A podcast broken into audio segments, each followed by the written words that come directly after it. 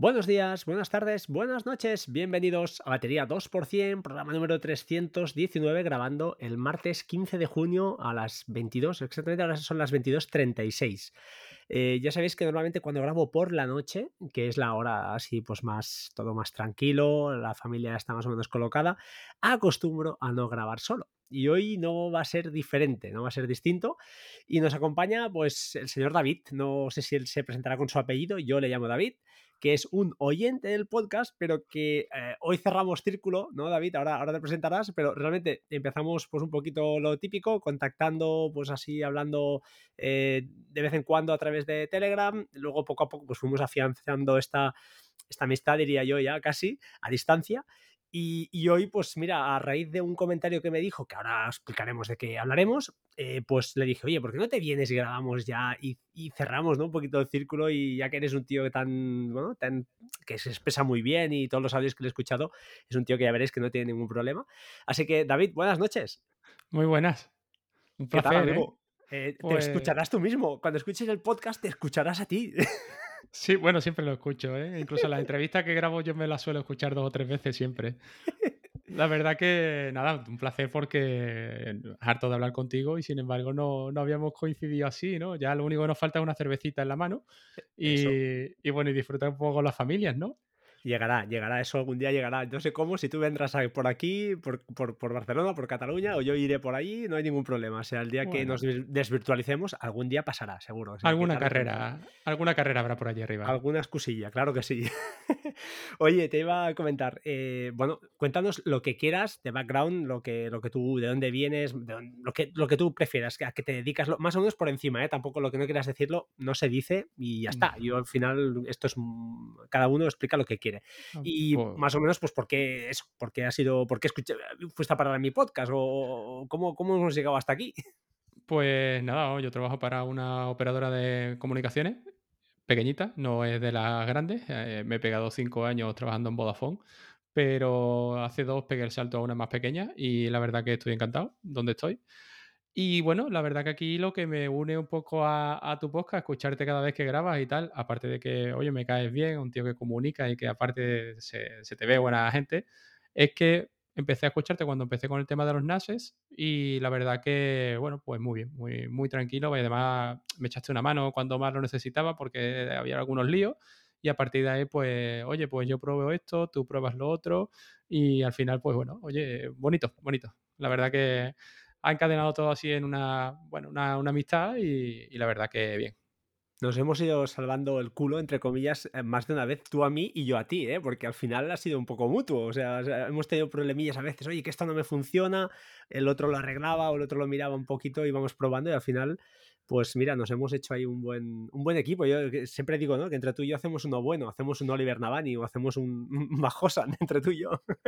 yo. creo que al final es que no, nosotros nos encabezonamos en el problema y al final lo que tenemos es que eh, el uno ve el punto de vista desde fuera.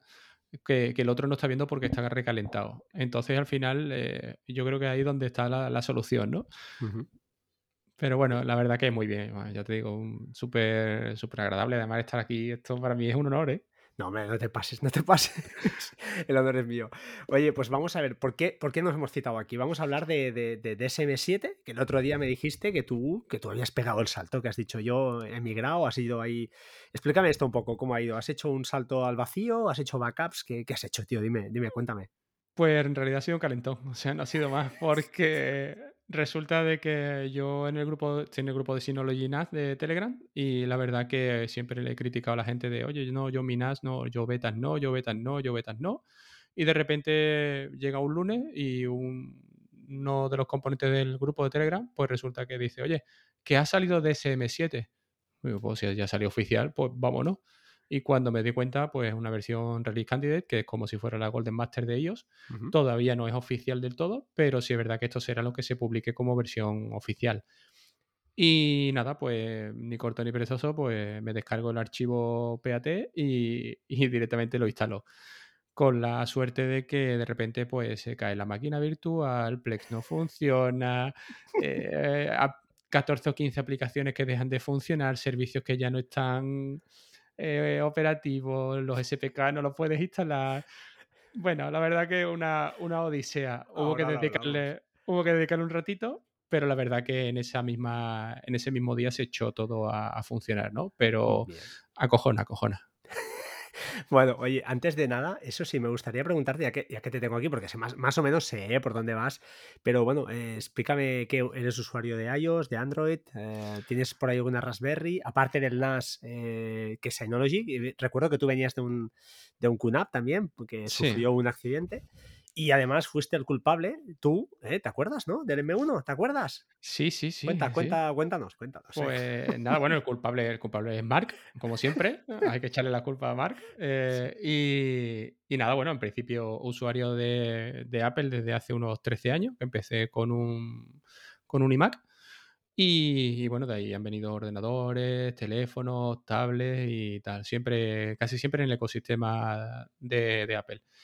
Eh, la Raspberry, pues bueno, simplemente la compré para jugar y de ahí pues empezó casi toda la afición un poquito al tema de Linux y al tema de NAS.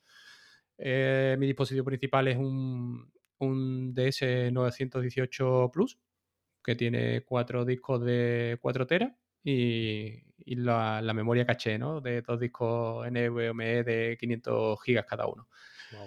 Y eso viene sustituido por el QNAP que, bueno, lo tenía en una mesita un poco inestable y mi mujer un día con la escoba pues le da una hostia a la mesa con tan mala suerte que sale el NAS de lado y cuando cae pues encendido y con los discos escribiendo pues los dos discos a tomar por saco. Y además muy agradable porque la copia de seguridad pues resulta de que tenía una clave que yo no recordaba, que no tenía ningún gestor de contraseña, con lo cual perdí todos los datos. Menos mal que estaban las fotos por ahí en Google Fotos. Pero la verdad que por lo demás en documentación, pues bueno, perdí algo. Nada importante, pero bueno, pero la verdad que nada. Y el tema del M1, pues nada. Mm, es decir, eh, tenía muchas ganas de probarlo, habían hablado muchas cosas. Empecé con, la, con el blog y con un poquito con la edición de vídeo muy básica. Y me dijeron, ah, esto va como un avión. Y bueno, yo dije, pues vamos a probarlo, ¿no? Y cuando lo probé, la verdad que sí, sí, vamos, estaba editando incluso con el teléfono en sí, porque me iba mucho más rápido que mi, mi MacBook Pro. Y cuando el primer vídeo que le tiré a iMovie eh, y de repente veo que esto tarda menos que incluso que el teléfono, pues la verdad que me quedé un poquito alucinado. Y aparte ni ruido, ni historias, ni nada es sorprendente, la verdad. Y bueno, y luego pues también, pues por variar un poquito, eh, utilizo los, estos sistemas así minoritarios y, para pobres, que son los de Windows y Android. y, Pero lo que pasa es que eso lo utilizo para, el trabajo, para, mi trabajo que de, de tieso, eh, el que me obliga a madrugar y ya está. Bueno, habéis visto que en tres o cuatro minutos ha contado la desgracia de vivir en primera persona de lo que es, pues eso, que, se, que, puede pasar, ¿eh? que un NAS, pues eh, al ser tu, propio servidor, está en tu casa, pues eh, pueden sufrir accidentes. Con lo cual, pues sobre todo, copias de seguridad, siempre gestor de contraseñas externo al, NAS, al menos la contraseña maestra, pues para eso, para, para conseguir rescatar si tenéis copias, no tengáis ese problema. Y, lo del M1 lo, ha contado muy bien, porque de hecho se lo compró él, me empezó a explicar que iba muy bien, que estaba muy contento, que no sé qué. Yo tenía un Mac Mini de, de 2012 y al final pues me enganché, hablé con Mark, justamente, Mark de Magníficos, y hablé con él y bueno, al final pues uno por el otro me engañaron y literalmente claro, claro, y, cayó el, M1 aquí en casa, oye, cosas que pasan. Lo cierto es que estoy muy contento del M1, también te lo tengo que decir, y, tenía unos resets, ¿te acuerdas? Unos reseteos al principio.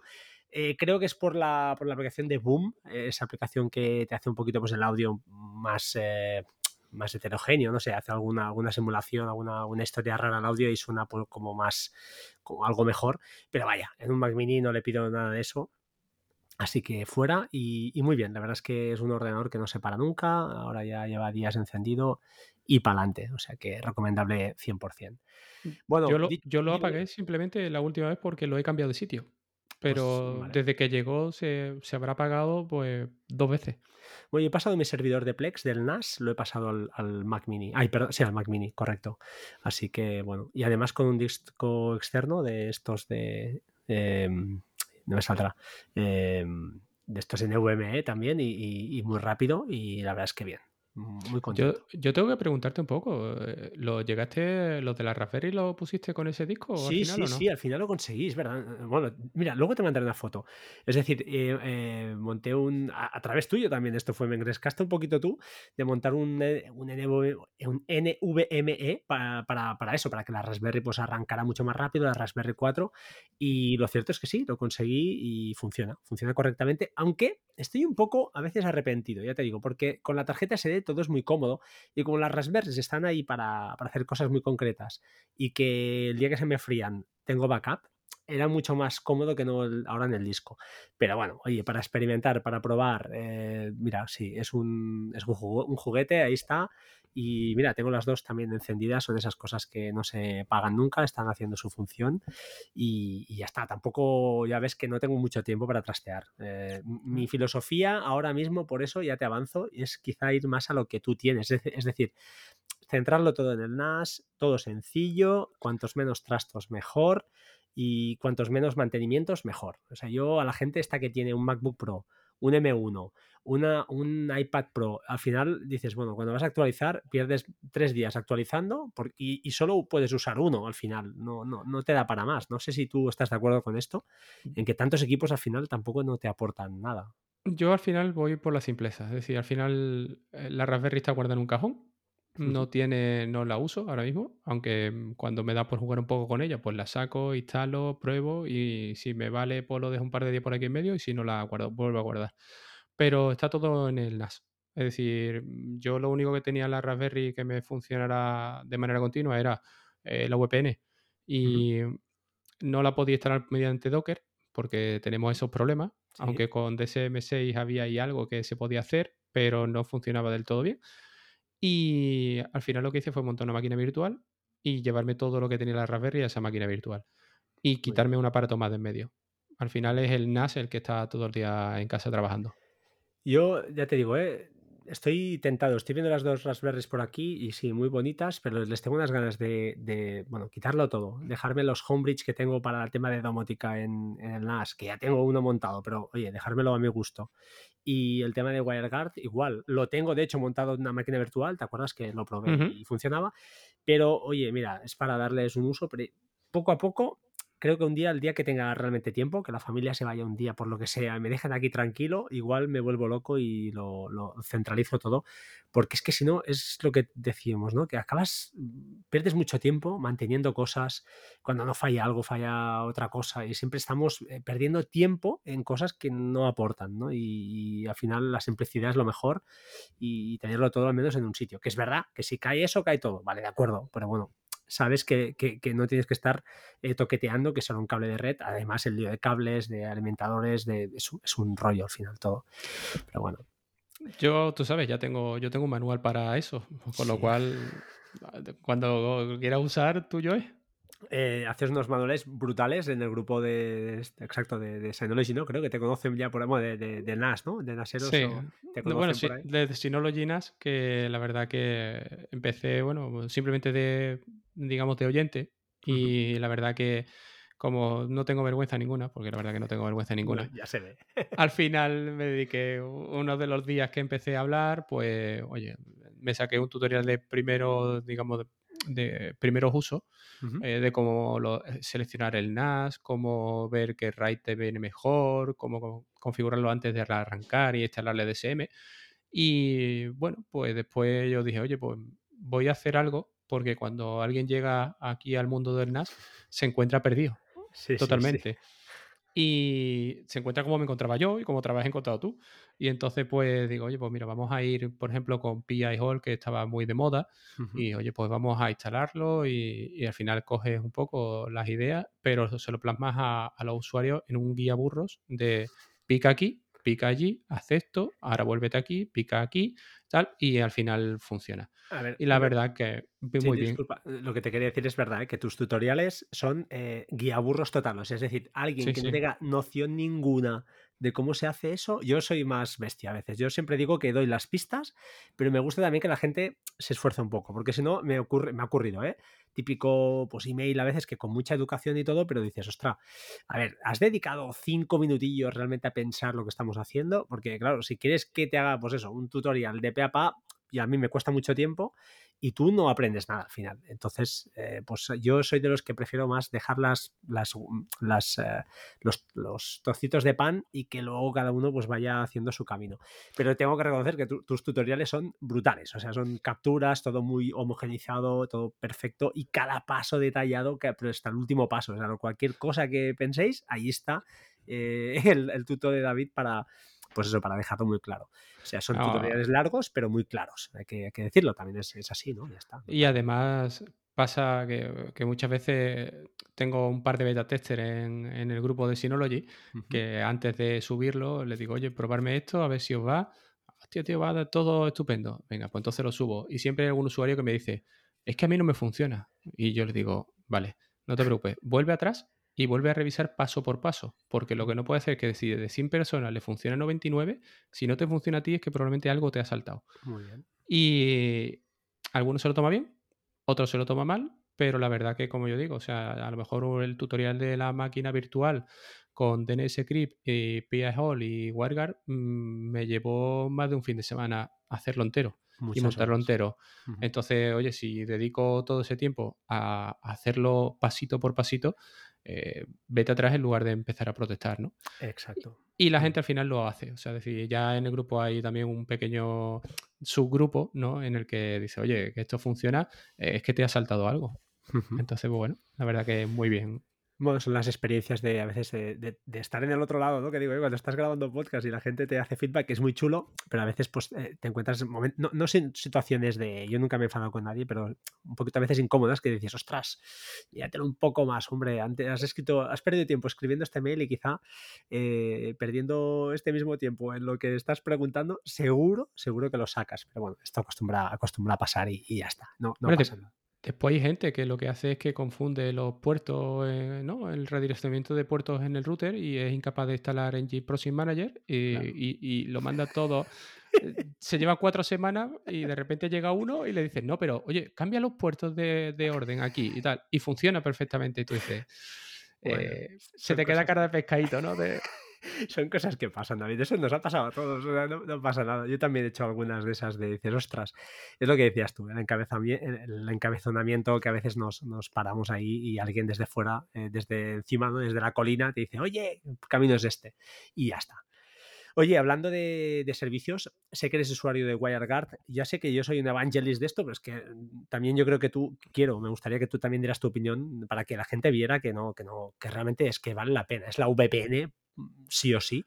Y alguna cosilla más que tenía por aquí apuntada. Oye, alguna aplicación que usas para, notas o intercambio de archivos. Ah, no, y luego ya entramos en DSM, ¿eh? que nos estamos alargando, pero un poquito para que la gente también vea pues otros, no sé, otros eh, setups, ¿no? la gente cómo trabaja a veces, pues siempre es interesante y no porque lo que haga yo o haga un otro, pues estará mejor, pero me gusta al menos a mí saber cómo, cómo, lo hacéis vosotros, no sé, cómo lo hace la gente en general. ¿Qué haces con WireGuard? Sí, ¿no? ¿Sí o no? ¿Estamos de acuerdo? Sí, sí, no, no, definitivo. O sea, yo no tengo otra. No tengo otra VPN, ni OpenVPN, ni nada. Yo simplemente yo tengo mi móvil configurado para que en cuanto me aleje de mi Wi-Fi y entre en 4G, eh, ya, está ya está conectada a la VPN. Eh, tanto en 4G como en Wi-Fi externa. O sea, el único momento en el que no está conectada a la VPN es cuando estoy en casa y que no me hace falta pero definitivamente todo siempre, porque al final eh, eh, tengo que acceder a ese file, pues accedo por la IP local eh, y no tengo que tener puertos abiertos, no tengo que tener nada. Y la verdad que con lo que se ve, mejor no tener ningún puerto abierto. Entonces, vamos, nosotros incluso en la, en la empresa tuvimos hace un par de semanas un ataque de denegación de servicio que, bueno, que nos tumbó toda la troncal de, de fibra. O sea que no lo tumbó durante 40 minutos hasta que levantaron por el backup en, otra ciudad. Así que, pero bueno, es complicado. Después para notas, pues hasta ahora siempre he sido defensor de notas de iOS, porque eh, al trabajar multiplataforma, eh, Notas permite el acceso en Windows desde iCloud.com y es una cosa que, bueno, siempre he usado así, porque al final es donde yo reporto mi día a día del trabajo y luego ya lo paso a CRM, ¿no? Y lo que pasa es que ahora me he cambiado a VR. No sé si te suena. Sí, Ah, me suena. ¿Te suena? ¿Te No, suena, no? oye, que conste, que conste, eso también lo voy a decir ahora, porque la gente va a decir, hostia, ¿a ti te tocó, te tocó la licencia? ¿Sí? A mí me tocó la licencia, Vale, sí. pero es que la gente, esto es tongo, este tío, eh, que conste que participaron muy pocas personas. Estoy muy dolido con esto porque eran cinco licencias y, y siempre lo hago lo mismo. Bueno, las licencias las sorteo con mi hija. Le digo, mira, dime un número del 1 al. En este caso creo que eran 14 o 15 personas. Dices, hostia, sabe mal porque al final tú estás pidiendo licencias que valen, bueno, en este caso son 15 o 16 euros, que, que bueno, son dinero al final y sabe, sabe poco, sabe a poco. A mí la verdad es que me, supo muy mal tan poca gente. Pero, eh, perdón haberte cortado, ¿eh? pero eh, eh, eh, esto de notas, eh, te hago un apunte. A mí me gusta notas, me gusta, pero si fuera con Markdown sería para mí tres veces mejor. Y más ahora con iOS 15 que han presentado esto de las notas rápidas y tal, tiene muy buena pinta, pero ostras, es que eh, Bear con, con, eh, con los hashtags, los subhashtags que te permiten ordenar la aplicación de iOS es súper potente y ahora lo que va a venir, eh, cuando a ver si de una vez por todas se meten, sacan de la beta, eh, ya verás que es una pasada. Eh, y te dejo hablar, disculpa. No, no, vamos, la verdad que al final, en principio fue una pequeña decepción porque la parte de Windows no la ha podido tocar Hmm. porque no estaba, pero al final lo que hago es que me exporto la nota como TXT, me la subo a OnCloud, a una carpeta que tengo para mis cosas y desde ahí ya la tengo en el ordenador del trabajo, con lo cual simplemente después pues copio y pego y, y añado lo que, lo que pase. O sea, ya se ha convertido en un flujo de trabajo, ya no hay, ya no hay problema. No hay Lo que pasa que ya, bueno, Markdown pues yo todavía no. Todavía no, entonces bueno, pues bueno. Es muy fácil, ya verás que no tiene nada, ¿eh? Yo me sé los cuatro, con el tiempo verás que cuatro o cinco cosas y es muy rápido. Después es muy Claro. rápido escribir. Yo cuando hago alguna cosa para el trabajo, a veces ya te incluso me, me conecto a Dillinger o alguna página web porque trabajamos con Windows y me voy a alguna página de estas online donde hay Markdown y escribo todo ahí muy mucho más rápido. Luego ya, pues si acaso me genero un PDF o me genero un doc, ¿por qué no? Y le meto las imágenes y las centro. Pero todo lo que es la estructura del documento, me es mucho más rápido escribir con Markdown. Ya me dejo las negritas puestas, dejo los subtítulos, lo dejo todo hecho, eh, pero sin levantar la vista, prácticamente. Y he cogido esta costumbre y al final es un tema de, de costumbres, ¿eh? Como todo en la vida cuesta a veces cambiar y, y, no es todo lo que hace uno, como decía antes, es lo, es lo mejor. Y tema de intercambio de archivos que has comentado a un cloud, ¿no?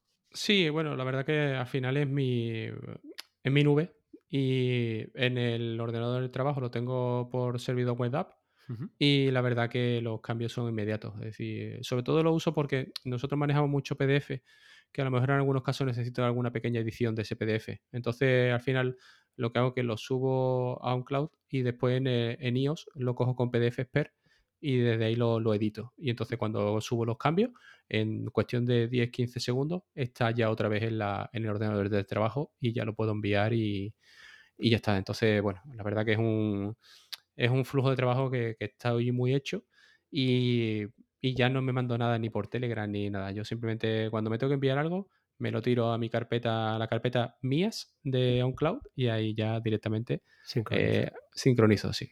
Genial. Oye, hablemos de DSM, DSM7. A ver, eh, primeras impresiones. ¿Contento? Eh, en el primer momento, si no tiré el NAS por aquí por la terraza, poco me faltó. vale, hasta aquí el podcast de hoy. Gracias. Sí, vamos, así, ¿eh? totalmente. Pero a quién se le ocurre, tío, instalar. Pero tenías backups, dime que sí, que tenías hiper backup y todo. Sí, nube. sí, sí, vale, sí, vale. sí, sí. Es que ahí lo lanzas y, y, a ver, estáis viendo que David es usuario crack, no es un tío que se ha comprado el NAS ahora y es un, sabe lo que, lo que está Hombre, haciendo. he aprendido base de palo, o sea, no, vale, no me queda otra. Pero que eres un usuario nivel avanzado, tío. O sea, no, te, no, no eres un usuario normal y convencional y, y, y me he extrañado, pero bueno, eh, lo que dices, ¿no? Esto de instalar a, a las bravas, eh, pues tiene sus cosas, ¿no? Entonces, ¿qué, qué te pasó? Dime, Sí. va, cuenta. No, pues nada, o sea, instalas, arrancas, oh, qué bonito. La verdad que la, la, interfaz sí es verdad que le han pegado un lavado de cara muy bonito, le han puesto así un poco en rollo Mac, no nos vamos a engañar. Vale. Y de repente, pues te sale el panel de control aquí, las notificaciones, y empiezan a salirte notificaciones de 14 o 15 errores, eh, aplicaciones que tienes que actualizar. Ahora resulta de que te metes en Plex eh, y Plex no te deja ver ninguna película te sale una actualización del archivo SPK de Plex, vas a instalarlo con toda tu buena fe y te dice DSM7, no, no, los archivos SPK ya no, ya, ya no. no. valen, ya no valen. Bota y, de sudor, ¿no? Bota de sudor ahí. Y tú dices, madre mía, y tal. Y ahora empieza un, 8 o 9 pasos que te dice que tienes que hacer en Plex para poder verlo. Y tú dices, madre mía, y si me tengo que ir al trabajo, 8 o 9 pasos, esto yo no puedo ahora. Total que ves la máquina virtual, de bueno, a ver si la VPN, ves la máquina virtual y te sale un cartel que pone reparar máquina virtual. Y dices tú, Uh. madre mía, a ver si no voy a perderlo todo. Y, da- y bueno, al final, nada, con un poquito de paciencia, a mediodía entré por Quick Connect, reparé la máquina virtual, a partir de que ya eh, tenía la máquina virtual reparada, pues ya entras a través de WebGuard y desde ahí empiezas un poco a todos los pasos, ¿no? En Plex, la verdad que lo que al final son, son permisos que han cambiado de, de, usuarios locales en sí y, y no es tan grave como parece. Es decir, la información no la pierdes para nada, pero simplemente te quedas con que no puedes reproducir películas en local y no puedes reproducir películas desde fuera. Y a mí me pasa igual que a ti. Yo tengo, pues, vamos, tengo menos usuarios porque creo que tú tienes alguno más, pero yo tengo a mi hermana y un par de amigos a los que les doy acceso a mi biblioteca. Sí. Y entonces yo decía, "F- m- mis sobrinas van a estar tardando 0,2 en llamarme. ¿sabes? De Tito que has tocado, que esto no, Que no esto va, no va. que esto no va. Y tengo que ver la película esta hoy. Sí, mm, claro, porque no siempre. habría, no habría días, claro está. Y nada, pero bueno, luego un montón de servicios de Python, de tal que no, que quedaron obsoletos. Y la verdad que, bueno, eh, ya te digo, sudor frío, pero bueno, en cuestión de 25 o 30 minutos, con cabeza y pensando tranquilo, empiezas a solucionarlo todo. Y la verdad que, bueno, mm, ya incluso con cosas eh, bastante mejor porque incluso empieza a notificarte eh, con Active Insight, empieza a notificarte sin tener que tenerlo por Telegram, como yo lo tenía antes. Muy bien. Eh, todas las notificaciones del NAS las recibo por Telegram. Y la verdad que, que, bueno, pues muy bien, la verdad es muy bien. Ya digamos que desde ese día todo va perfecto Sí. y, y bueno, mm, ya no tengo ninguna, ninguna pega. Te voy a hacer alguna preguntilla. El tema de la, de la doble autenticación para, para conectar, o sea, para iniciar sesión, eh, bien, fácil también. Sí, pero no es tan intuitivo, porque yo tenía el doble factor, Sí. ¿vale? Y para ponerlo con, se llama, que lo he Google Authenticator o con alguno de estos, ¿no? Supongo. Sí, bueno, yo lo tengo con Authy. Authy, sí, Bien. pero la aplicación se llama Secure Signing, Sí. ¿vale? Y es simplemente como, ¿has visto cuando tú tienes que verificar con la, la cuenta de Google a través de YouTube? Sí, sí que te salta. Ah, Pues oh, es igual, o sea, vale, a- vale. tienes que desactivar la autentificación en doble factor, Sí. ¿vale? Y ponerle la de Secure Signing. Entonces, al final, ¿qué es lo que pasa? Que cuando tú intentas, tienes la sesión cerrada intentas acceder a una nueva sesión, Mm. automáticamente te sale una ventanita como si fuera la de los AirPods, ¿vale? Vale. Y te dice, oye, ¿Eres tenemos tú? un acceso y tal, ¿quieres entrar, aprobar o denegar? Le das a aprobar y ya te abre sesión directamente. O sea, necesitas el móvil o algo donde Sí. tengas, tengas la aplicación esta instalada. ¿eh? Bien. Sí, sí, la verdad que... Y muy bien, porque sale automática, va bastante bien, no, no hay problema. ¿Que me gusta más el doble factor? Personalmente me gusta más el doble factor.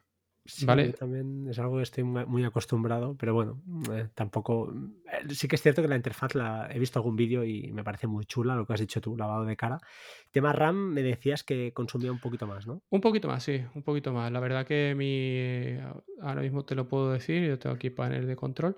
Eh, mi NAS tiene 8 GB de RAM y en principio estaba consumiendo en torno a un 60 y ahora está en un 72. O sea, hay una subida de un 8 o un 12% casi seguro. Bueno. Y no sé a qué es debido, ¿eh? la verdad. eh, Porque yo no he aumentado máquinas, no he aumentado Docker, no he aumentado nada. Bueno, igual es, ¿sabes? La release candidate después acaban de limar aspectos de, de- de optimización de RAM y, y supongo que irán lanzando alguna, alguna cosa a mejor. De hecho, es una versión que ha tardado muchísimo, muchísimo. Creo que la tenían para el año pasado. Y sí que es cierto que yo soy muy de Synology en el aspecto de que cuando lanzan algo, normalmente, yo al menos nunca he tenido ningún problema con versiones. Yo vengo de la versión DSM4, diría, o Madre mía. bueno, sí, desde 2012 o 2013 fui mi, fue mi primer NAS y, y la verdad es que no he salido de allí, también es cierto, pero he aprendido mucho, ¿eh? como, como tú. Vaya, a través del tema de dockerización supongo que, que todo funcionando bien. Sí, los Docker era lo único que funcionaba perfectamente. Que era una de las cosas que tenía mucho miedo porque está el blog, había cosas que tenían que estar, digamos, en, eh, levantadas. Claro. Y, y bueno, pues, pero la verdad que en Docker precisamente es donde menos problema hubo. Oye, y el tema de, eh, pregunto, ¿eh? el tema de tener eh, todo lo que es los proxies inversos, es decir, las redirecciones estas que tienes para no abrir puertos y que lo tienes montado con el Nginx, con, el, con el Docker de Nginx, Sí. ¿esto ha ayudado a la hora de configurar que no, lo, no como lo teníamos antes, yo también lo tenía así, entiendo, usando el servidor eh, de nativo, que es en Jinx también, pero nativo de, de Synology. Eh, no sé si la información está en el mismo sitio o está... Porque antes te acuerdas que era un poquito, no muy lioso, pero estaba un poquito más escondido, no era tan intuitivo. Y yo creo que con Nginx lo, la ventaja de tenerlo de un Docker es que es lo que dices, tú lo levantas y ya lo tienes corriendo, ¿no? Y te, te ahorras problemas.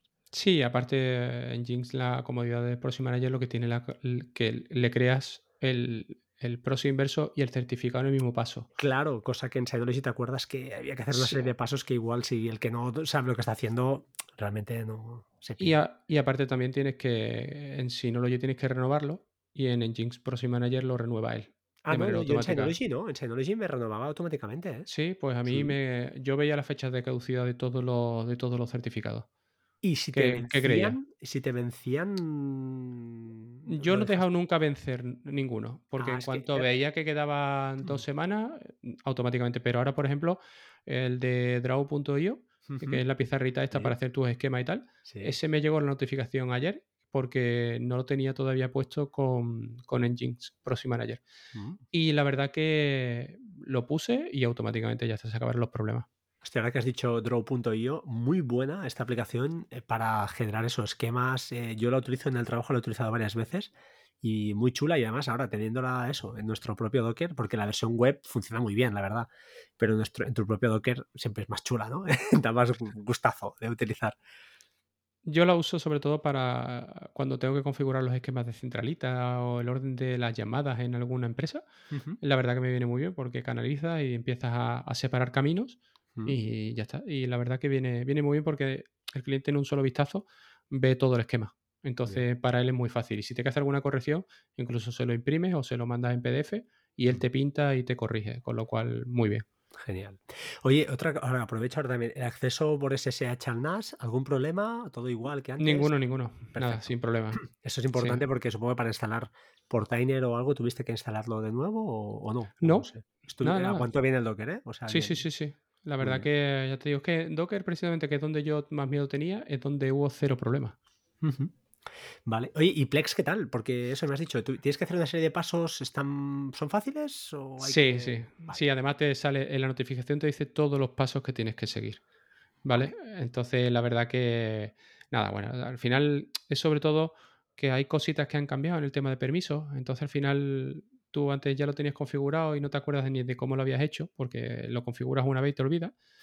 Y ahora tienes que poner en usuarios locales, darle permiso de lectura-escritura. Entonces, pues bueno, la verdad que nada, molesta mucho cuando vas a entrar desde fuera y de repente te sale una película que te dice no se puede reproducir, ¿vale? Con un cartel en rojo además así muy... Eh, entonces, nada, pero ya te digo, nada, mm, te salen los pasos y, y vas pasito por pasito y nada, lo que pasa es que está en el centro de notificaciones y claro, lo estás viendo en el centro de notificaciones y tienes que tocar en carpeta, con lo cual cada vez que tocas en carpeta quitas la del centro de notificación. Vale, Entonces al final es mejor y además no puede copiar y pegar, entonces al final una captura de pantalla y, la tiras al lado y te pones a tocar. Y vas viendo. Vale, ¿qué más cositas te quería preguntar? Mm, tema fotos. Ya me has dicho que no tocabas mucho antes, en la previa hemos ahí estado tocando, pero eh, la aplicación de fotos, a ver, yo te comento, por defecto, de SM6 tenemos... Eh, Moments. sí, Moments, exacto, menos mal que me has ayudado. Y Moments por defecto, entre comillas, guarda en la carpeta Home de cada usuario, ahí hace una carpeta y fotos y las guarda ahí. Eh, esto me consta que en DSM7 pasa lo mismo, pero creo que hay una opción, pues eso, para que, por ejemplo, imaginemos que pues tú quieres compartir las fotos con tu mujer y tus, yo qué sé, tu hija, ¿no? Lo que sea. Eh, pues puedes crear, pues eh, si das los permisos adecuados, creo que entonces sí que las fotos ya se copian directamente en, volumen 1 o el que sea, barra foto, que es donde se copiaban históricamente. sí. si has podido probar eso. Sí, es decir, eh, si no hay fotos, la coges de la carpeta fotos, en este caso. No la coges de la carpeta home eh, y usuario o fotos.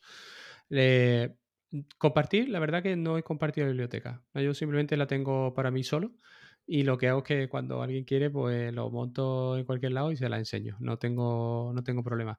Sí es verdad que lo que hago es la, la automatización que me pasaste tú para Moments, que simplemente la corregí para fotos. Entonces al final eh, se hace la carga del carrete de ellos, se hace todos los días cuando el teléfono se pone a cargar.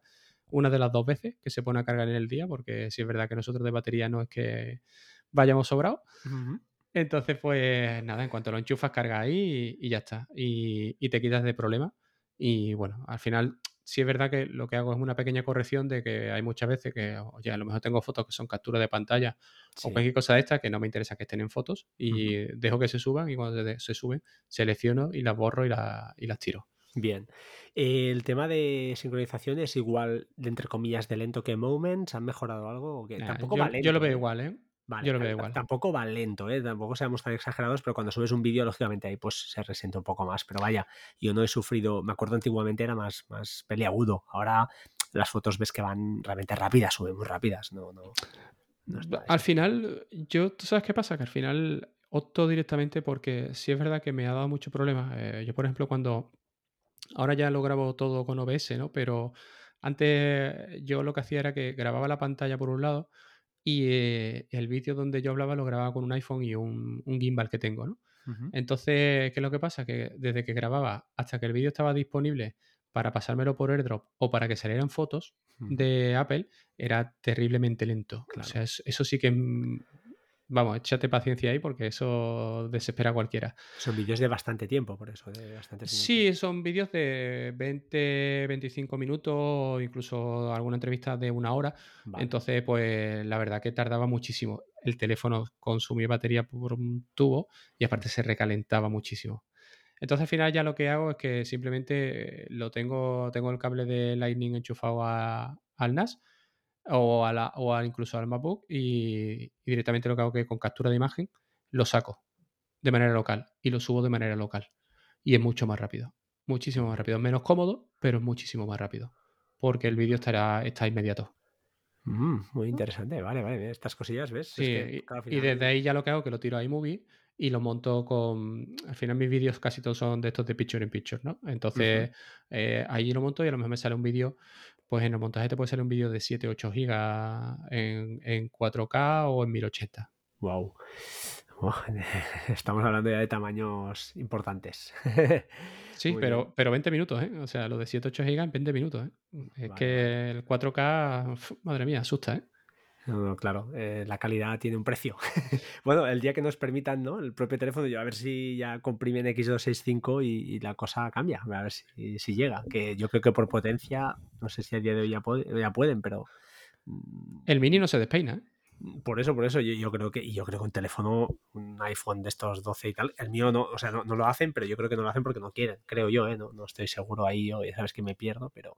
Yo creo que más que nada todavía es por el tema de la, grabación mantenida, ¿no? Yo creo que al final, cuando estás grabando mucho tiempo en esta calidad, eh, aquí no hay respiración, en el teléfono no, no respira, no circula el aire y se recalientan demasiado. Y yo creo que a lo mejor ese, recalentamiento puede ser o bien que el teléfono se apague o bien que la grabación tenga problemas.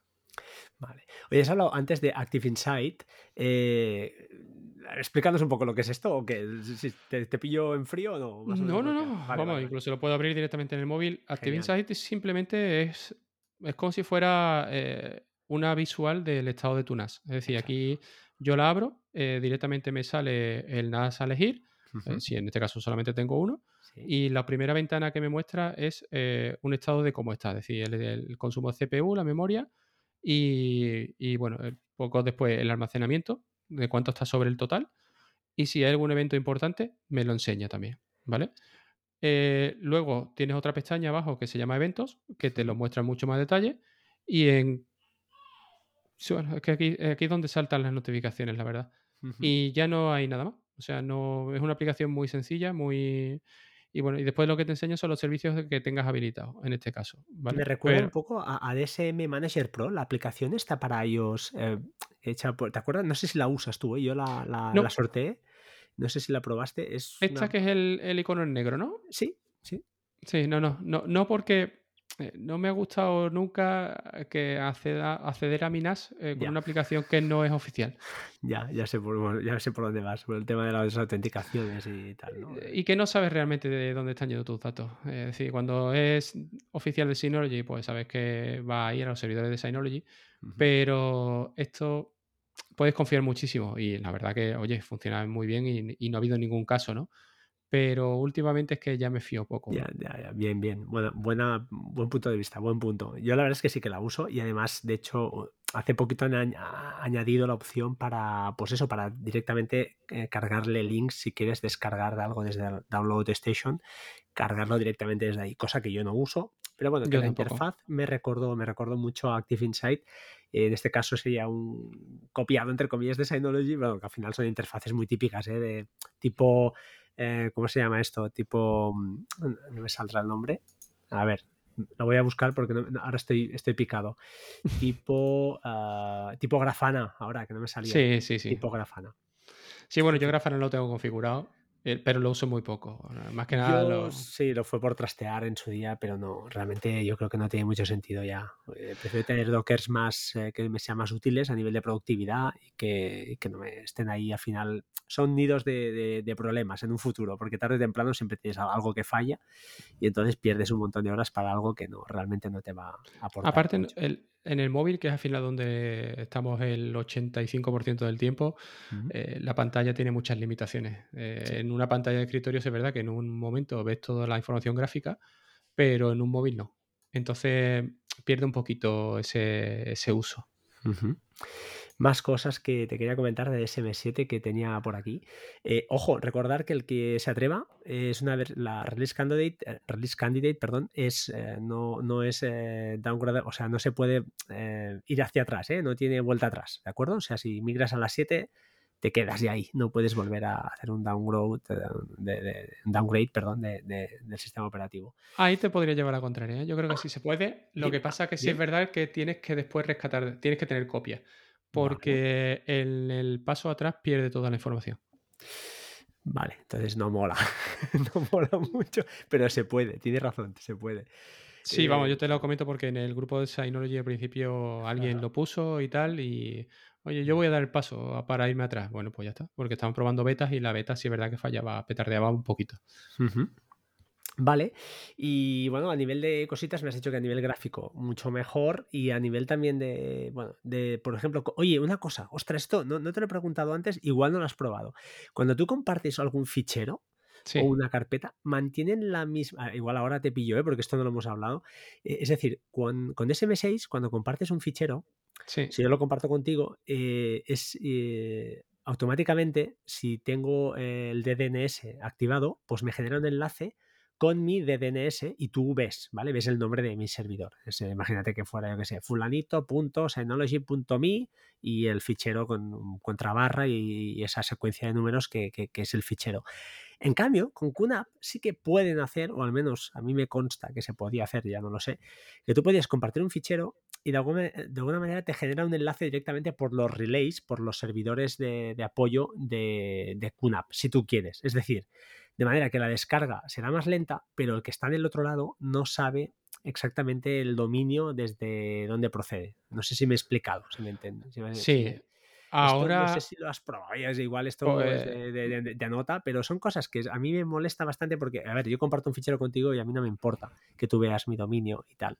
Pero si lo comparto con gente, o sea, imagínate, paso ese fichero por Telegram, pues ya, me, ya no me gusta en un grupo o en cualquier sitio donde haya gente que al final no, no conoces, pues creo que es una buena práctica no compartir tu, tu DNS, no por nada pero oye, te evitas ya un problema, ¿no? Eh, te estás evitando algo. No sé si... pues directamente, mira, directamente te acabo de compartir un archivo, ah, ¿vale? Y cuando el archivo directamente ya sale en la dirección de gofile.me. No sale como antes. Vale, a ver, voy a probar, ¿eh? Le voy a, le voy a dar. Y efectivamente, esto ya me gusta más porque se conecta a ver si no desgrana, ¿eh? a ver si con GoFile por detrás, ¿sabes qué quiero decir? Que no, sí, La, la, URL. Eh, efectivamente, no me sale. Genial. Y me va a través de los servidores de, de, de de DSL, que aunque sea la descarga más lenta, al final yo creo que ganas un plus de seguridad. Y tienes de DNS activo, lógicamente. Sí, sí, sí. Y aparte está muy bien porque ahora te permite directamente desde la ventana de compartir, ¿Sí? te permite copiar el vínculo, enviártelo por email o incluso generar un código QR. Oh, muy bien, muy bien. Con lo cual... Muy bien. Muy bien. O sea, Eso la verdad que... cosas, ¿eh? Hostia, me está explicando, ¿eh? No me voy a cambiar porque ya sabes que yo voy a ser amarratequi hasta el final. Aquí voy a aguantar seis meses más hasta que no, porque es que no Ah, me fío un pelo. Y, y- y no quiero pasarme su- esa sudor fría, ya sé lo que es. Y aparte que, que no, no, no me interesa poner la, mi te, te he lanzado directamente el, el QR también para que lo, lo piques a ver Qué si... grande, eh, espectacular. Sí, lo estoy viendo, muy bien, genial. Sí, y aparte te Hostia. permite también el tema de configurarle eh, fechas de, hasta de validez o incluso el tema de contraseña. Vale, o sea, más granularidad a la hora de, de compartir eh, cosas, pues te permite configurar mucho más. Sí, sí, perfecto. Y abre muy bien. Código QR, genial. Oye, pues la verdad es que está, a ver, eh, como nota general mejora, ¿no? O sea, tú estás contento. No, no es Sí, no, no, la verdad que ya te digo, quita- quitando ese primer momento de pánico, la verdad que, bueno, ya después todo funciona. Entonces, ¿que me gustaría que los SPK funcionaran? Mm, Pues sí, sí. Pues la verdad que no me gusta tampoco, por problemas de seguridad y tal, no me gusta tener a lo mejor una versión anterior eh, que corrija X fallos, ¿no?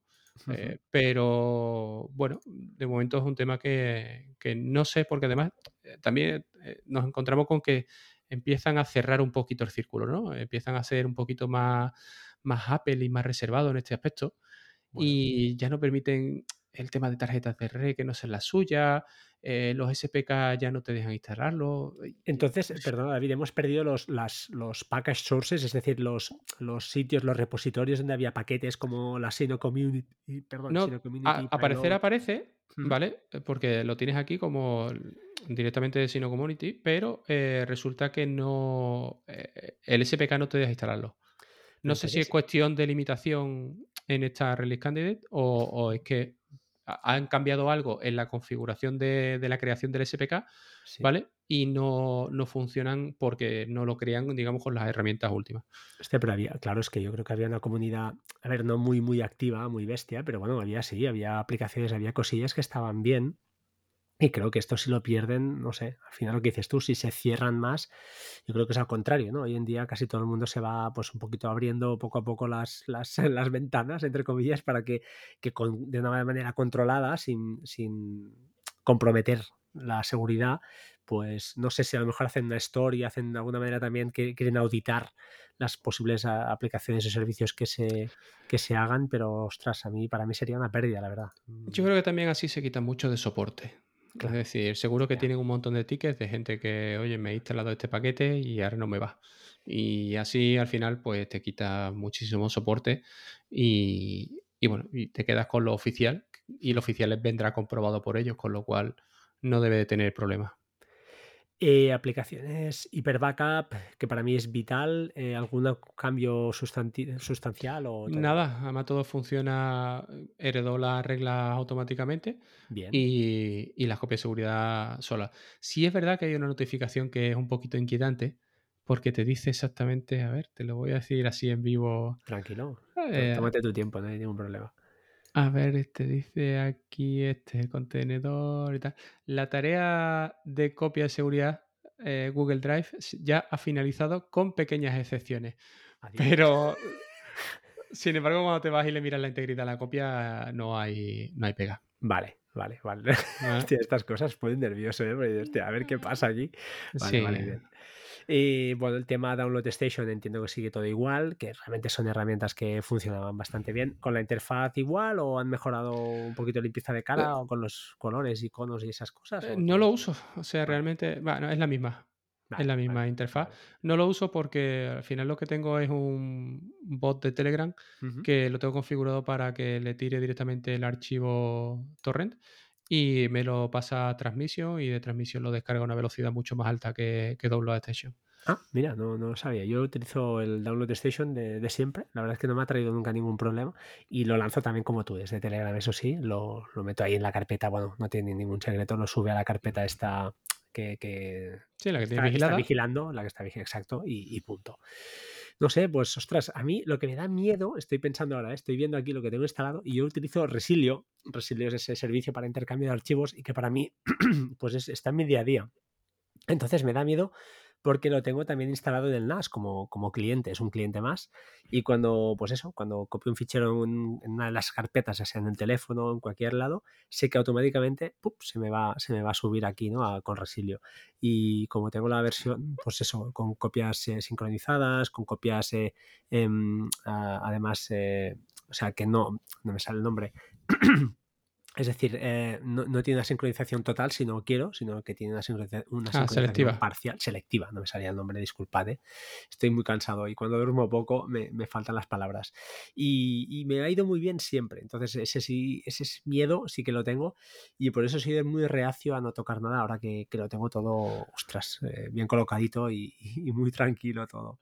¿Pero, lo tienes por Docker o lo tienes por, por no, aplicación? Resilio justamente lo tengo con un SPK que hay especial, especial para, además hay varias versiones para según el procesador que lleve ese NAS, cada NAS, NAS que tengas, y, es a ver, funciona, es de esas aplicaciones, como sabes, un servicio que está ahí corriendo, que tú no te enteras, pero que, joder, que funciona, funciona siempre, tío, no, no se cuelga nunca, eh, no falla y dices, hostia. Y claro, me, sabría mal. Tampoco sería una debacle, ¿eh? porque no actúa como servidor en sí. Es decir, el NAS es un cliente, un cliente más, es una que es como peer-to-peer. Al final ahí no hay, no hay un servidor. Así que, bueno, perdería esa opción o podría buscar pues, otras maneras, ¿no? Al final, como dices tú, Synology Drive yo lo he usado alguna vez y funciona bien. No sé si habrán mejorado cosas, pero la verdad es que la interfaz es muy limpia y, oye, da el pego. Pero en cuanto a sincronización, cuando tienes que hacer muchos, yo qué sé, ficheros a punta pala, Resilio es un, es un, es un win. Eh, Desde el centro de paquete te deja instalarlo. ¿eh? ¿El qué? El Resilio. ¿Ah, sí? Sí, sí. Acabo de probarlo. Lo tengo instalado y, bueno. pues lo, estoy ejecutando aquí en local. ¿Aparece como paquete instalable directamente? Sí, sí. Yo tengo aquí. Y nada, lo, le he dado a instalar y directamente ya me sale como abrir. Y simplemente te lo, al instalarlo te lo crea como una URL con tu dirección IP local y puerto. Y vamos, entro y directamente lo que me sale es que cree directamente la, el usuario y la contraseña del servicio. Hostia, fantástico, fantástico. Pues mira, es. ¿Cuándo pasamos a DSM7? No, no, no. No, llega... no, me piques, no el me fin de semana. David, no me piques. No, no, ni hablar, ni hablar, te lo digo en serio, es que no. Porque es que me veo, me veo ahí con cosas que no me funcionarán, me, me, me, volveré loco, entonces me, cerraré aquí como un loco, la familia se pondrá nerviosa, con razón, porque yo soy un poco de trastorno obsesivo y cuando me perro con algo hasta que no lo saco, pues ya sabes de qué va, o sea, nos, somos, nos volvemos a Yo me lo quito de dormir.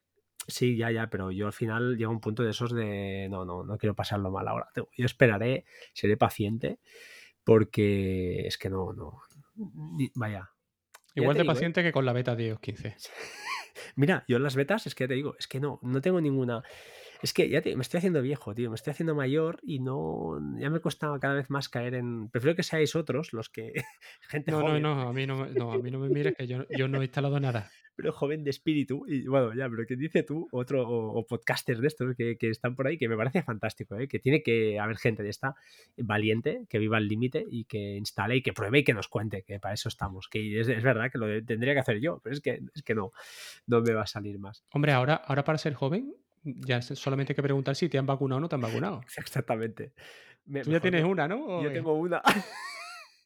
A mí me lo ponen el viernes, ¿eh? Tampoco te creo que. qué bueno, tío. O sea, aquí peinamos canas ya. Yo creo que. Y, sí, no, y el tema, sobre todo, es los niños. O sea, yo cuando escucho a gente podcast de estos de de, bueno, de podcasters de estos que son tíos de treinta y pocos años solteros que pueden, pues eso, escoger lo que comen, lo que si se ponen a hacer, yo qué sé, rutinas de estas de ahora 180 días comiendo carne y yendo al gimnasio tres días cada día. esto lo puedes hacer cuando no tienes obligaciones, pero cuando te haces, no mayor, cuando tienes familia y tienes otras responsabilidades, el tiempo cada vez vale más. Es como el Bitcoin, ¿sabes? Cada vez vale más ese tiempo. Y, y es, es, eh, ya te digo, a mí cada vez me cuesta más. Eh, de hecho, tengo un par de dockers para probar. Luego te los comentaré, bueno, de record para que, bueno, ya, si quieres les eches una mano. Uno de ellos, por cierto, he visto que tenías en el listado Ouroboros, creo que se llama. Eh, sí. Que, oye, explícanos, explícanos lo que es. Para pues es un, es un docker que se encarga de actualizarte todos los contenedores. Y es como Watchtower, me parece que es. Correcto pero con una facilidad de, que te borra la imagen anterior. A mí Watchtower no me gustaba porque me dejaba mucha mierda en el NAS. A mí Entonces, Watchtower me la lió, ¿eh? Una vez, un pa- bueno, más de una vez y gorda, porque me dejó muchos, eh, me actualizó, pero me dejó cosas, no sé, me, me borró configuraciones, o sea, me hizo un dis- unos disparates, dije nunca más. Tardé una tarde. pues nada, Ouroboros simplemente es que te actualiza el Docker, te, par- te para el Docker, te lo actualiza y la imagen te la, te la borra. Entonces no te crea, en Portainer no te crea mucha mierda. Eh, entonces, Ouroboros dices que te, borra la imagen anterior. Sí, entonces no te genera nada de basura en la carpeta de Docker ni en las imágenes, no tienes que entrar tú a buscarla para descargar eh, o borrar esas imágenes anteriores.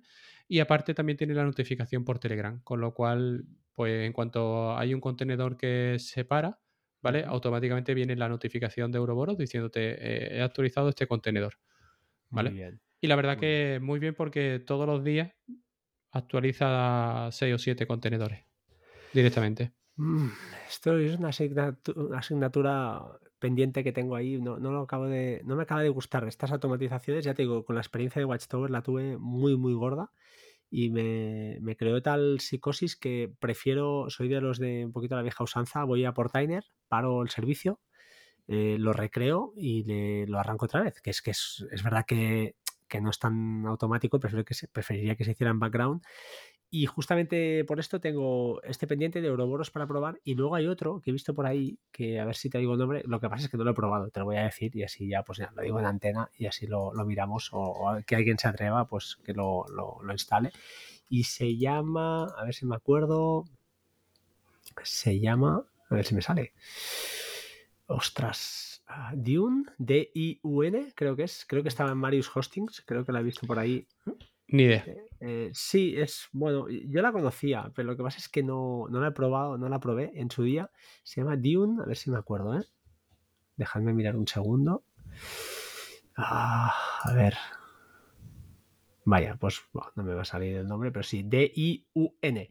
Y básicamente hace un poquito lo mismo, pero no te lo instala, sino que te, te avisa, te dice, oye, este está, está, hay una imagen nueva. Y no recuerdo exactamente, ya te digo, no, no, lo, he no lo he podido probar, a ver si, si me atrevo un día y, y lo, lo instalo y lo pruebo. Y no sé si tiene la opción de decirle, oye, eh, sí, actualízalo tú y lo haga él en background, no lo sé. Pero yo soy con eso, soy bastante conservador. Eh, prefiero los dockers, sobre todo hay algunos que, ostras, que me interesa que funcionen. Por ejemplo, Ghost, el de la web, ¿no? Pues, ostras, eh, prefiero, hacerlo yo, eh, tenerlo controlado y que no llegar un día y tener la sorpresa de, oh, este docker, uy, está parado, uy, está reiniciando, no, no, no funciona. Y te vuelves loco y a veces es que te ha hecho una imagen ahí por detrás que no, que no tocaba. A mí todavía no me la liado, ¿vale? Con lo cual estoy muy tranquilo. Sí es cierto que al principio eh, es un contenedor un poquito delicado porque el tiempo con el que hace las actualizaciones se lo tienes que programar directamente. Y si lo copias de cualquier lado, eh, está que cada cinco minutos busca imágenes. Entonces, al final, ¿qué es lo que pasa? Claro, pasas del número de peticiones gratuitas a Docker Hub y Ah, te da error, que era lo que me ¿te pasaba muchas veces. Sí, Correcto. señor. Sí, sí, sí. Pues hasta que me di cuenta de eso, pues nada. Y después, cuando lo modificas desde Portainer, eh, no sé qué se crea en el contenedor que se reinicia de manera constante. Entonces al final tienes que borrar el contenedor, borrar la imagen, empezar desde cero y ponerle el tiempo de actualización desde un inicio. Vale, vale. ¿Vale? Entonces la verdad que al final yo me parece que lo tengo puesto que cada 12 horas mire en la, en la web, mire las imágenes, si hay algo, pues lo, lo instale. Ah, me parece más que suficiente, o sea, muy bien, muy bien. Bueno, pues oye, hemos dado un repasillo. No sé si hay alguna cosa que nos está escapando de ese. Ya te digo, yo tampoco. Al final, el servidor NAS está muy bien, pero. Y hemos aprendido mucho. Yo creo que tanto. creo que hablo por ti también, que es una herramienta chula para, para juguetear y para aprender un montón. Pero una vez lo tienes ahí todo funcionando y va bien, eh, yo casi a veces prefiero no. ¿Sabes? No mirarlo mucho. De hecho, ayer tuve la desgracia, se lo comenté a mi mujer. Mira que soy cenizo, ¿eh? Estaba reorganizando un poquito los cables aquí atrás y el NAS lo tengo conectado a on-site para, pues eso, para que se cierre bien, que no haya problemas. El único cable de los 32 creo que había que no tenía que tocar, que era el de la alimentación del NAS directamente, pues ese fue el que arranqué sin querer y se perdió la... y ya estaba nervioso. Digo, bueno, voy a arrancarlo. Sudor, sudor frío por la espalda. Claro, claro. claro, es que dices, hostia, qué desgraciado que soy, ¿eh? Y nada, no, no, arrancó perfecto. La verdad es que muy bien, muy bien. No, no, no. Ahora tengo un disco que me está haciendo el tonto, que ya me pasó hace dos o tres meses. O sea, la remesa de discos que compré ahora tres o cuatro años eh, está empezando a, a sufrir. Y, pero bueno, oye, mira, de momento iré aguantando y cuando el día que pueda, porque al final es que es un dinero, un NAS, siempre digo lo mismo. A mí lo que más me molesta de los NAS no es la compra en sí del NAS, sino los discos que cuando casquen, tener que gastarte ese dinero me, genera malestar. Porque sabes que, es dinero que. Te gastas más en discos que en NAS en sí. Pero es que además es una cosa dices, mira, yo qué sé, te compras, eh, yo qué sé, una Raspberry, ¿no? Pues te los has gastado, pero te, te divierte. Hay un número de horas ahí que te lo pasas bien. Pero es que un disco, no, porque es que lo pones y ya está. y ya, ya, se ha acabado. Y dices, hostia, me he gastado 150 euros o lo que 160, 200, no sé, depende la, la, cantidad, la, el tamaño, ¿no?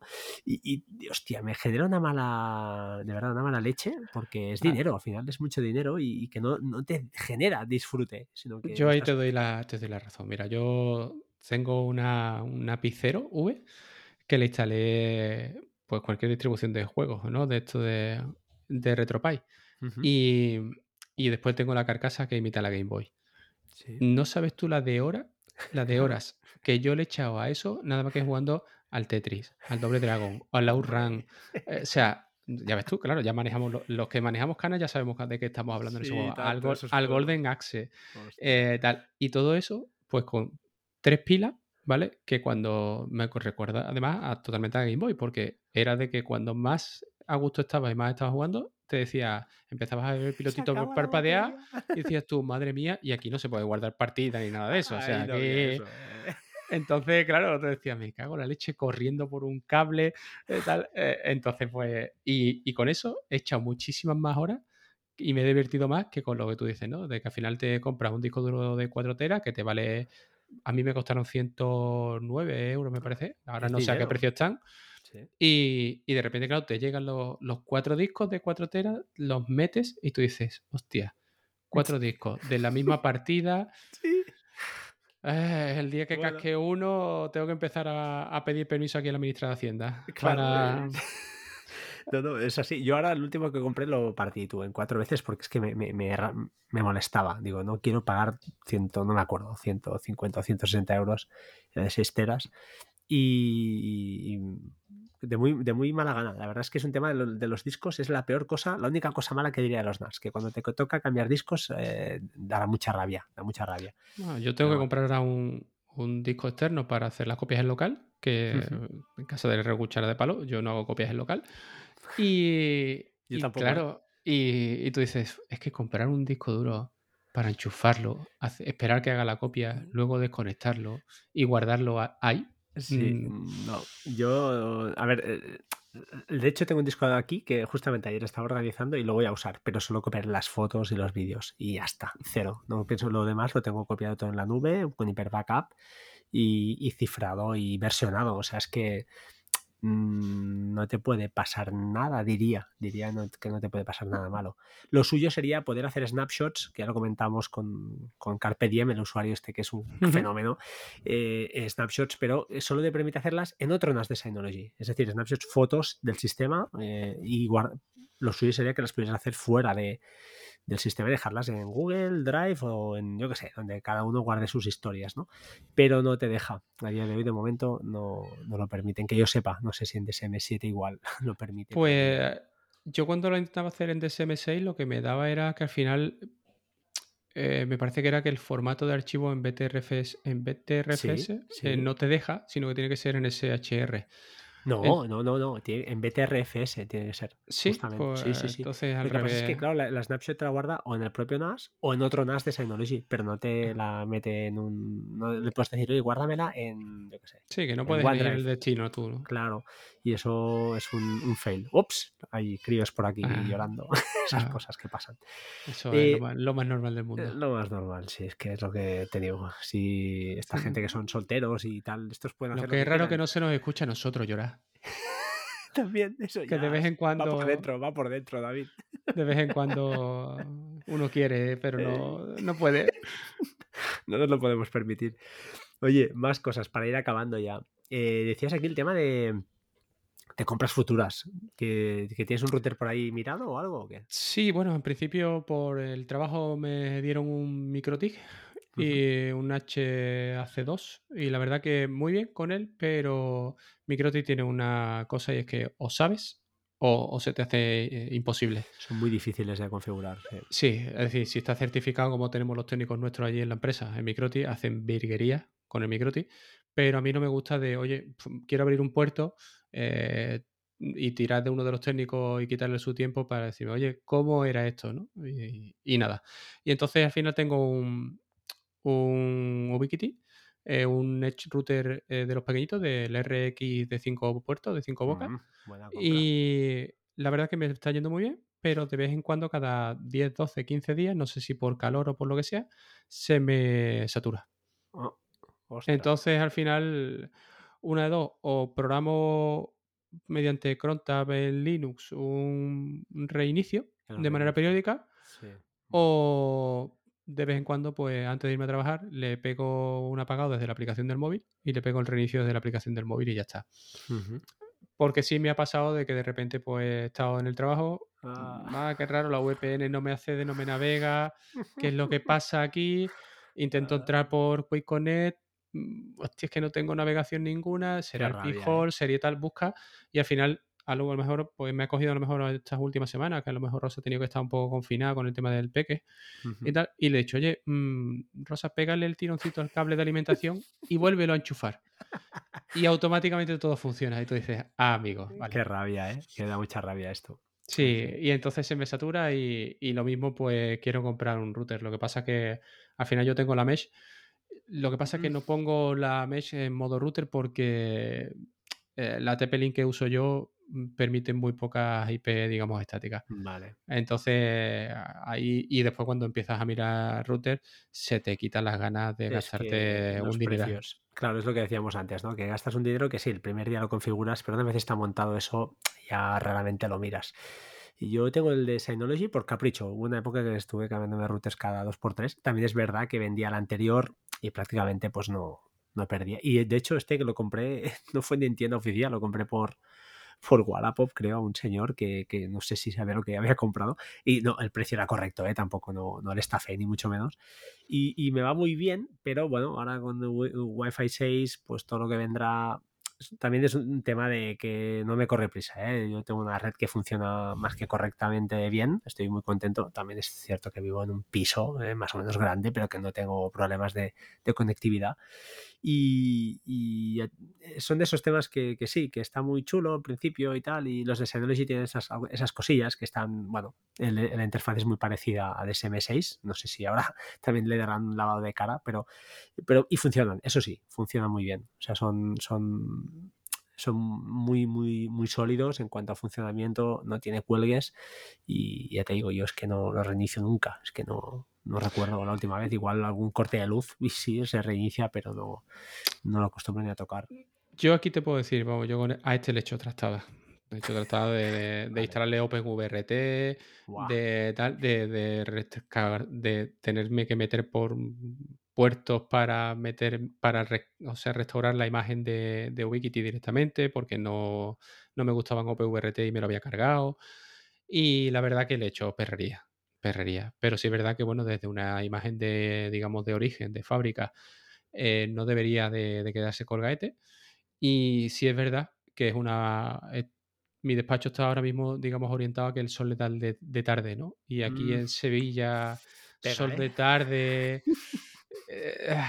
bueno, la verdad que... Vamos, es más, al principio te he preguntado porque pensaba, yo pensaba que iba a haber cámara de por medio, me había puesto mi camiseta del M1 de, pirata y digo, porque me da vergüenza salir en tetilla, ¿sabes? No... Y, y, cuando me has dicho, no, no, solamente audio, digo, espérate, espérate que me quito la camiseta ahora mismo porque estaba ya chorreando, ¿no? Aquí. Vaya, Pero bueno. nunca, ya sabes, yo no siempre audio, siempre, no, no por nada, no, no, me oculto. Creo que es verdad que me han visto pocos, ¿eh? Creo que Majosan sí que me tiene desvirtualizado y JM Ramírez también cuando vinieron a Barcelona. Pero, y los Carlos, que alguna vez habíamos grabado, sí, y nos hemos visto las caras, pero, pero poca cosa más. Y Oliver Navani también, que claro, estuve en su casa. o sea, ya ese sí que lo desvirtualicé muy bien. Pero son cosas que, que, pasan, pero al final tampoco no tiene más importancia. Bueno, amigo, pues oye, hora y nueve minutillos. No sé si nos queda algo en el tintero. Yo, por mi parte, me has, tentado, ¿eh? Me has tentado de ese 7, pero no voy a caer. Me voy a enfriar. Ahora me voy a poner una serie o una peli si, si, los niños no están dormidos. Espero que sí. Y, no te preocupes, un par de mensajes este fin de semana. Qué cabrón. No, llega, no, no termina junio sin, sin instalártela. No, no, a ver, eh, cierto es que me has, me has, picado. Y cuando ves los pantallazos y los vídeos, hostia, está, está bien. O sea, el lavado de cara era necesario porque DSM6 era un poco anticuaya. En ese aspecto picaba un poco. Cuando veías un QNAP decías, hostia. Pero, eh, mira, aún así es de los pocos aciertos que hice en su día, porque QNAP era muy tentador cuando lo veas visualmente y dices, ostra, qué bien. Pero después, con el tiempo, eh, y repito, no tengo nada en contra de QNAP, pero, pero hostia, es que Synology me ha ido muy bien y he escuchado quejas, también es cierto que nunca sabes, ¿no? Pero eh, quejillas al respecto de, pues, de las opciones de QNAP, muchos botones, demasiadas cosas para al final hacer lo mismo. No sé si tú que has vivido los dos sistemas eh, tienes esa impresión o, no, o QNAP es, oye, va fantásticamente bien y... Yo creo que son más potentes en fuerza bruta. Sí, eso sí y si no Synology es mucho más usable. Personalmente lo veo así. Eh, yo, no sé, es que por ejemplo yo viví la transición de que mi, mi QNAP sí permitía Docker, pero cuando yo empecé a instalar, por ejemplo, Bitwarden, y Bitwarden seguía a JM Ramírez y él lo hacía directamente con aplicaciones. Y entonces yo decía, madre mía, todos estos pasos, aquí un tutorial de cuatro lecciones distintas para instalar Bitwarden. Y cuando tú ves lo que es Bitwarden, hoy en día con Docker, le tiras y lo levantas en 0,2. Sí. Entonces, la verdad que, bueno, y, hay algunas cosas que sí me terminan de, matar. Por ejemplo, el uso de Traffic. Yo no, no, he dado con el uso de Traffic en este caso. Yo tampoco. Y tampoco me lo planteo ya. O sea, decir, no, no me lo, ya no me quiero plantear, pero por lo que tú dices, porque llega el fin de semana y si me encierro aquí a bichear, eh, me van a coger y me van a poner de patita en la calle con una maletita y, me van a decir, mira, tómate, llévate, el NAS que lo vas a enchufar ahora a la, no sé, a la central que está ahí de la luz y ya el internet pues lo cogerás de un vecino que le tires un cable, ¿no? Y ya te arreglas. Y ya está, y te quedas con tu NAS y a mí me dejas en paz, ¿no? Pero no, no, la verdad que al final es lo que tú dices. ¿Qué bicheo? Sí, eh, sí, sobre todo porque de vez en cuando pues me gusta, oye, pues como tú dices, ¿no? Algún docker que ves por ahí o que te llega por Twitter o que ves a algún lado y toqueteas y dices, oye, pues si me resulta interesante, pues le saco un tutorial y lo subo al grupo. y, nada, pero soy ya más de menos servicio y más nativo. sí, sí, es que al final estas cosas que montas, que tienes que hacer tres derivadas, que digo yo, y cuatro transformadas de Fourier para que funcionen, funcionan un tiempo y dices, ostras, qué bueno soy, pero al final, al final estás condenado a, morir a un flujo muy simple y el más simple, lógicamente, siempre es el, casi siempre es el nativo, ¿no? Luego, oye, puedes tener tus cosillas, ¿no? Para, para, para oye, pues para hacerlo diferente. Pero sí que es cierto que lo nativo está muy bien soportado, a veces pues eso, van implementando mejoras y poco a poco va atrapando ¿no? a esa aplicación de servicio de tercero que estabas usando ahí de Strangis y que yo te digo, por ejemplo, en el NAS, código por detrás, es decir, código, quien dice código quiero decir tocar configuración de, de, servidores web y cosas de estas por detrás, las he hecho en su día y cuando venía alguna actualización todo se cargaba, se, lo, se borraba, porque pues lo que decías tú, si no esta gente no, no viven con, el tema de soporte, porque si estamos tropecientos mil toqueteando por detrás, pues cuando te falla algo, mm, pues es raro, es raro, siempre acaba fallando alguna cosa, es lo que, lo que acostumbra a ocurrir. Bueno, y, sin fallar no funciona, tú ya sabes la experiencia con WireGuard que aparentemente está todo configurado correctamente y sin embargo no funciona. Y tú dices, ¿y por qué? Y le das una vuelta y le das otra y desinstala y vuelves a instalar y... Pero bueno. Hemos sufrido unas cuantas horas, pero ahora ya todo es mucho más eh, fácil. ¿eh? eh hemos, sufrido porque somos unos cagaprisa. claro, bueno, pero también es lo bonito, es lo bonito. sí, hombre, la verdad que. Y además lo estamos utilizando desde mucho antes que muchas personas, ¿no? En este caso.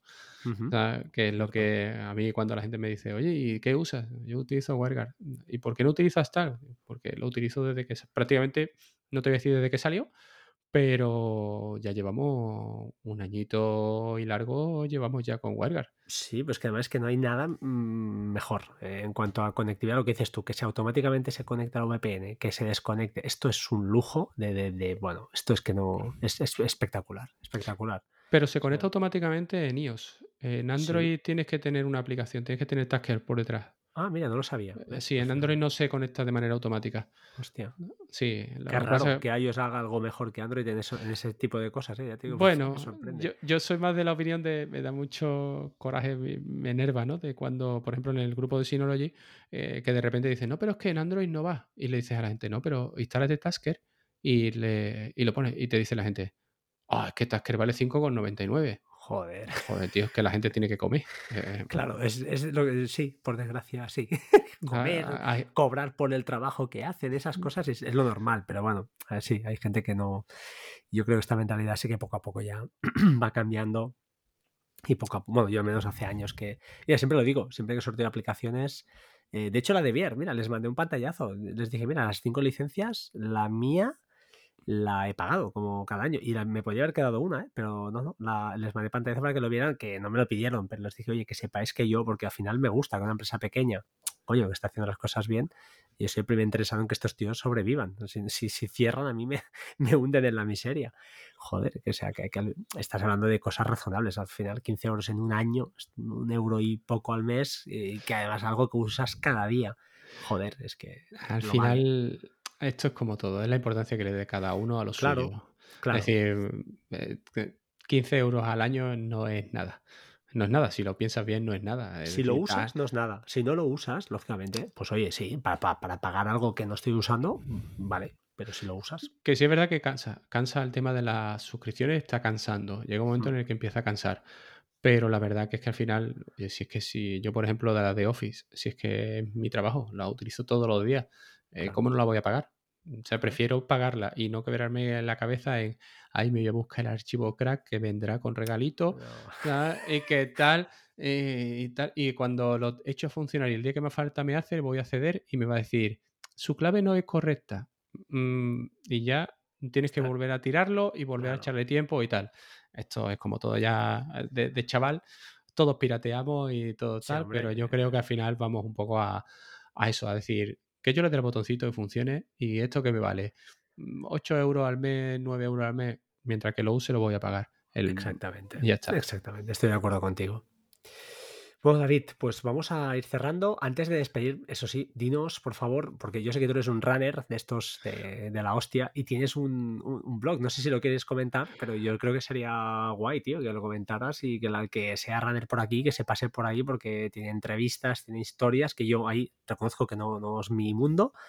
Pero no sé, cuéntanos y, despedimos ya. Y despedimos. Tú mismo. Bueno, pues el, el blog es entrenoporbatios.es esto es una, aventura de hace ya un año desde el confinamiento, digámoslo así, en el que yo empecé con una metodología nueva en la que no creía, que era el entrenamiento por potencia en carrera, gracias a un cabrón, perdón por la expresión, de Castellón, que me mandó su aparatito para poner la zapatilla y entonces no entrené de otra manera. Y bueno, aquí comento un poquito la preparación que llevo de cara a la maratón que correré en final de año. Al final ha sido Málaga la elegida, porque Sevilla no, no sale, no termina de salir. Y bueno, este año pues ya tengo 3 horas 15 en maratón y quiero bajar de 3 horas. Eh, me encuentro bien, pero bueno, siempre 3 horas es como la marca de una marca mitológica, ¿no? Digámoslo así, la gente que corre, ¿no? Sobre todo populares, ¿no? Entonces, pues bueno, aquí comento un poco pues cómo me va. Últimamente me estoy aficionando también a las entrevistas a unos compañeros de otro grupo y me lo paso bien, me lo paso muy bien. Así comento un poco pues eso, pues cómo sufro y cómo dejo de sufrir. Y, ya está. Y oye, pues si le vale a alguien para que esté entretenido, estupendo. Es un blog que tiene pocas visitas, pero es más como un, un reto personal, ¿no? Si después llego a las tres horas y bajo de las tres horas, pues simplemente miraré hacia atrás y diré, es que, tío, con todo lo que has hecho, te ha merecido la pena bar de tres horas, ¿no? Entonces, pues bueno. Y después, pues, bueno, en redes sociales, sobre todo en Twitter. Eh, en Twitter ahí como arroba que hemos bajado virito y, nada. Y la verdad que, bueno, eh, ahí me tenéis para lo, que necesitéis. Pues dejaremos la, en el post seguro os pondré entrenoporvatios.es y como no, pues el contacto de, David, porque además es un tío que si tenéis alguna duda, siempre, como habéis podido notar, colabora en los grupos, o sea, es muy activo. Y como oyente, ya veis que el tío domina mucho, o sea que le dije, vente, vente aquí, grabemos y, bueno, ya ha sido un placer. Y de verdad, muchas gracias, tío. Muchas gracias porque tengo, hay dos o tres oyentes por aquí que os quiero arrastrar y no, uno de ellos, uno de ellos es DJ Alexei, que ya lo conoces tú también. Sí, está en el y grupo. no hay manera, no hay manera, no hay manera no hay manera de, arrastrarlo aquí y a ver si un día, pues lo, aunque sea contigo también, y hacemos los tres, grabamos algo, porque sois gente que domináis y que yo siempre digo lo mismo, he aprendido un montón de vosotros, así que bueno, encantado de, que, de grabar y qué narices de charlar un poco de, todo esto que nos gusta. Eh, David, gracias por, estar ahí. Yo despido y luego tú acabas y rematas el, final del podcast. Como siempre, el, invitado es el que cierra. Sin más, señores, gracias por, por escucharnos. Una horita y 20 minutos ya. Eh, como siempre me digo, sed buenas personas, sed buenos. Y dejo que David, el señor David, despida el podcast de hoy, el 319. Adelante, David.